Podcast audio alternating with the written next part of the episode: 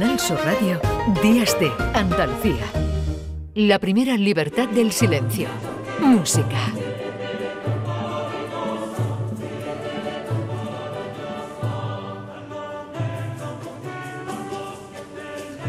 Pues así a lo grande, como siempre, con buena música. Damos la bienvenida a José Manuel Gil de Galvez, maestro, ¿qué tal? Buenos días. Buenos días. Buenos días. Qué bien, empezamos. No Me veas, gusta eh. esto que suena. Hombre, es precioso. Esto estamos hablando de un- una negrilla 6. ¿Sabes, ¿Sabes esto de dónde viene? No, cuéntame. Estos eran villancicos que, eh, digamos, están eh, sustentados en las melodías y en los ritmos de los esclavos africanos que eran llevados al Nuevo Mundo por el comercio de esclavos de los portugueses, principalmente desde el puerto de Luanda, ¿no? Vamos a pedirle a Zapi que nos lo ponga Sí, un poquito más fuerte. Vamos.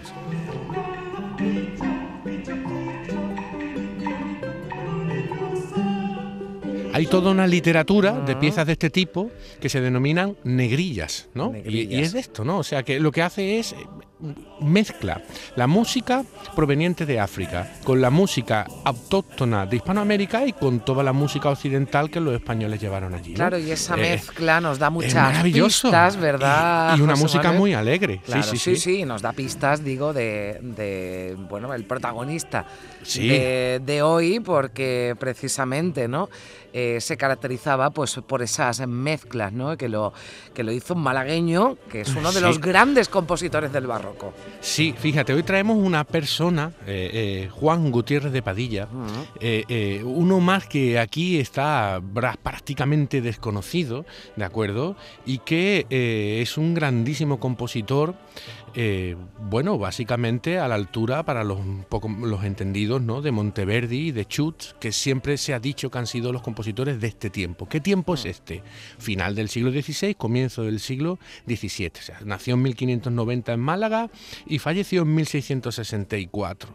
Esto es importante, eh, eh, lo- que- quiero que los oyentes sepan que estamos ante un compositor nacido en Málaga que se va a Hispanoamérica, Mm. a la Catedral de Puebla, a México, y que hace una música de una calidad eh, extraordinaria, eh, del mismo nivel, por ejemplo, de este gran Monteverdi que siempre se ha dicho en la literatura musical y se ha hablado de su importancia que la tiene, ¿no? Pero con esto ¿Qué foco quiere poner aquí? Pues bueno, pues que hay una historia en la música, ¿de acuerdo? Y en otras partes de la historia de nuestro mundo español y el mundo hispanoamericano que no se ha contado como se debe, puesto que a partir del siglo XVIII todo se contó en clave anglosajona porque fueron los que vencieron, ¿no?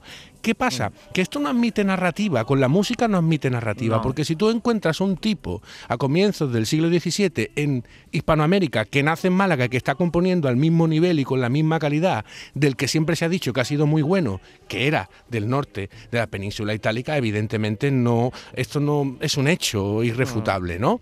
Y es importante que esto se sepa, ¿no? Y por eso lo hacemos nosotros, ¿verdad? Eh, claro, claro, claro. Es, es- es- es vital esta cuestión, Sí. ¿no? Eh, bueno, eh, el mismo Gutiérrez de Padilla en su testamento dice, nací en Málaga, reino de Castilla, de donde soy natural en el año 1590. Fíjate, antes de irse a Puebla, a México, Sí. fue maestro de capilla en Ronda, en Jerez de la Frontera y en Cádiz. Por tanto, Padilla recoge toda la escuela de la Catedral de Málaga y de su formación musical, que era muy potente, fue muy potente, mejor dicho, y esto lo desarrolla en la Catedral de Puebla, de Los Ángeles, de la Nueva España, entonces, en eh, el actual México. ¿no? Eh, es importante eh, entender cómo fue él, él acogido allí, mm, em, como un grandísimo compositor. ¿no? De hecho, el Cabildo de la Catedral decidió mandar que sus partituras fueran encuadernadas y conservadas, y por Mm. eso las tenemos tan bien hasta hoy día. Mm. Eso era una rareza, porque eso no se hacía. En aquel momento se componía, se estrenaba un día y se olvidaba. Entonces, que... el- Digamos que lo- se apreciaba la calidad y lo vemos en e- Claro, en, que ese la- gesto, ¿no? De sí, que la, propia, que, la, que la propia responsable de aquello Mm. dijeran esto hay que conservarlo, Ya. pues dice mucho del propio, del propio Padilla, ¿no? Compuso más de 60 obras y bueno, esto es una negrilla, eh, compuso muchas piezas corales, jácaras, juguetes. Fíjate, eh, este Deus in auditorium meu intende.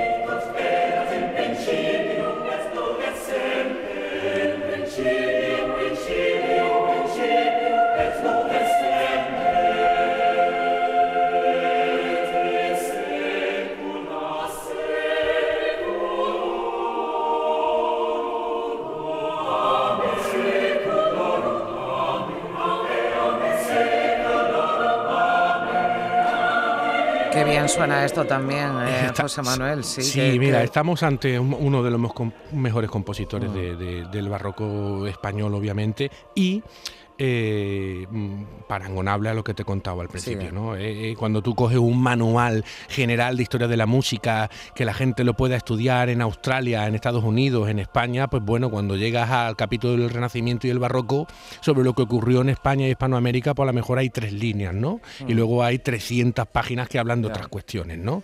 Eso hay que decirlo, hay que dejarlo patente, porque evidentemente la calidad musical de esto que estamos oyendo es impresionante, ¿no? Mm. Bueno, mira, te voy a dibujar un poquito eh, eh, la, vida de la catedral eh, allí en Puebla. ¿no? Es una catedral, mm, recomiendo si es posible verla porque es una maravilla, ¿no? arquitectónicamente hablando, pero tenemos que tener en cuenta que cuando Gutiérrez de Padilla llega allí, las catedrales no estaban terminadas. Hoy día están haciendo muchas series de estas modernas que se ven. Las construcciones. exacto, ¿no? Mm. Pues, pues, imaginaros, ¿no? Llega allí el maestro de capilla, a lo mejor hay cuatro muros, hay una parte que está techada, bueno, ni ¿Cuántos maestros de capilla pasaban antes de que se terminara la catedral, ¿verdad? Exacto, entonces claro, la vida allí, aquello eran cuatro muros, era una torre ni estaba, y, entonces todo esto tiene más mérito aún todavía, mm. ¿no? Y por allí, pues bueno, pasaron compositores, uno que se habla últimamente mucho, el italiano Ignacio de Jerusalén, ¿no? Este, mm. Estuvo en Puebla. Eh, en fin, Puebla representa una de las catedrales más importantes a nivel musical de todo el legado hispanoamericano junto a la Catedral de Guatemala. Que fíjate también que, Gutiérrez de Padilla manejaba una fábrica de instrumentos musicales que se vendían en Guatemala. O sea, además de trabajar de maestro de capilla, ah. eh, se dedicaba a esa historia también. Mm. Y bueno, el fomento de la música y el empuje de estos compositores es claro. También hay que decir que todas estas piezas, eh, evidentemente, en su mayoría lo cantaban coros de, indígenas, población ah. autóctona de allí, ¿no? Que se integraban con, esta cuestión eh, cultural, ¿no? Un poco... Formaba parte también de todo ese proceso de colonización y demás. Eh, claro, claro. Tú fíjate, no sé si ves la película de la misión, ¿no?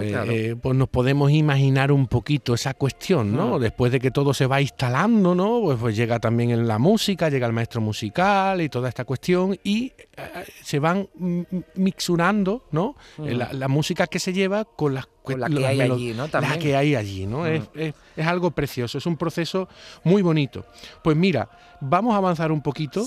Eh, fíjate este villancico, que es un juego de caña a seis que dice, afuera, afuera, afuera, que vienen caballeros a celebrar la fiesta aparta, aparta, aparta, que el ciclo se ha venido al aire a jugar cañas.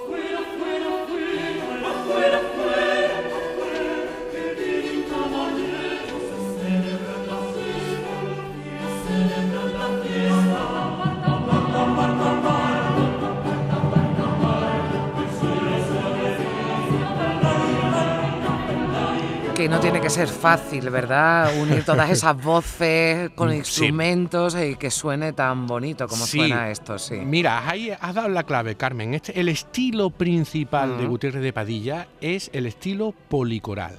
¿Qué es esto? Esto lo, se lo voy a contar a los oyentes muy rápidamente. Es un estilo, digamos, que nos lleva del Renacimiento al Barroco, pero que esto se descubre en la Catedral Basílica de San Marcos de Venecia, ¿de acuerdo? Porque se empiezan a hacer pruebas, como tiene dos coros, un coro empieza a cantar en un sitio, otro coro empieza a cantar en otro, ahí no pueden cantar juntos porque hay un efecto reverberante y un delay, un retraso, ¿no? Y entonces, digamos que se empieza a hacer repetitivo, canta un coro, para, luego canta el otro y así nace lo que conocemos por el estéreo. Esa es la primera experiencia. Pasamos del mono al estéreo, ¿no? Exacto, es la primera mm. experiencia musical de la historia de la música que nace el estéreo. El estéreo nace en la Catedral de San Marcos de Venecia ah. y entonces este compositor de Málaga representa esa policolaridad. Vamos a escuchar su Stabat Mater que es una delicia.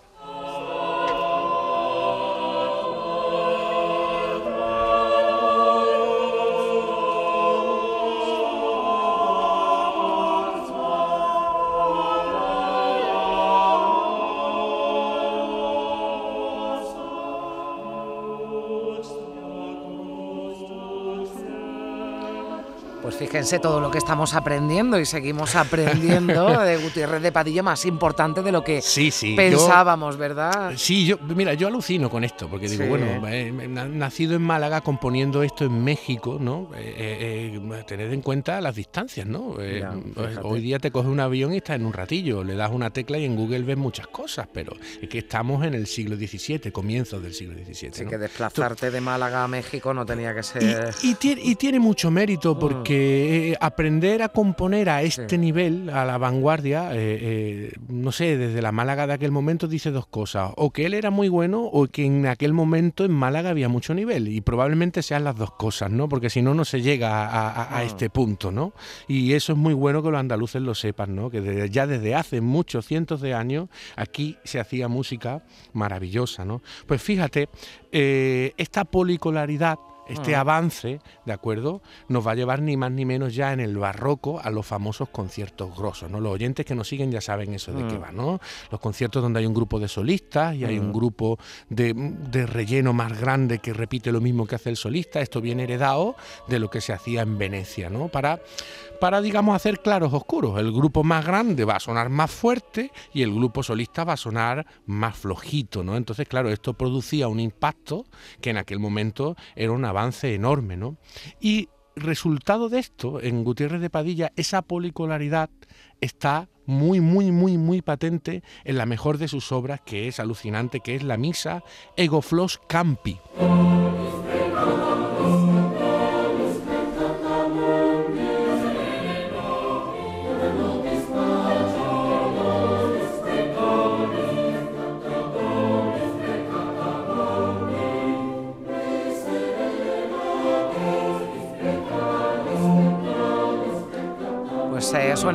Toda esa música de Gutiérrez de Padilla. Nos queda un minutito, José Manuel. Sí, pues rápido. Mira, Gutiérrez de Padilla en la ciudad de Los Ángeles, a 8 de abril de 1664, se enterró en la Santa Iglesia Catedral el maestro Juan Gutiérrez de Padilla, maestro de capilla. Te he escogido una jácara muy española, maravillosa, que se llama En la noche más buena.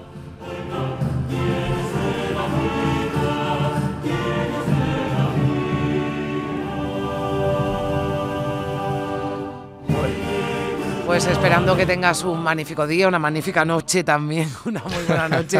Nos despedimos porque llegamos ya a las 11 de la mañana. José Manuel, un beso fuerte. Venga, un abrazo.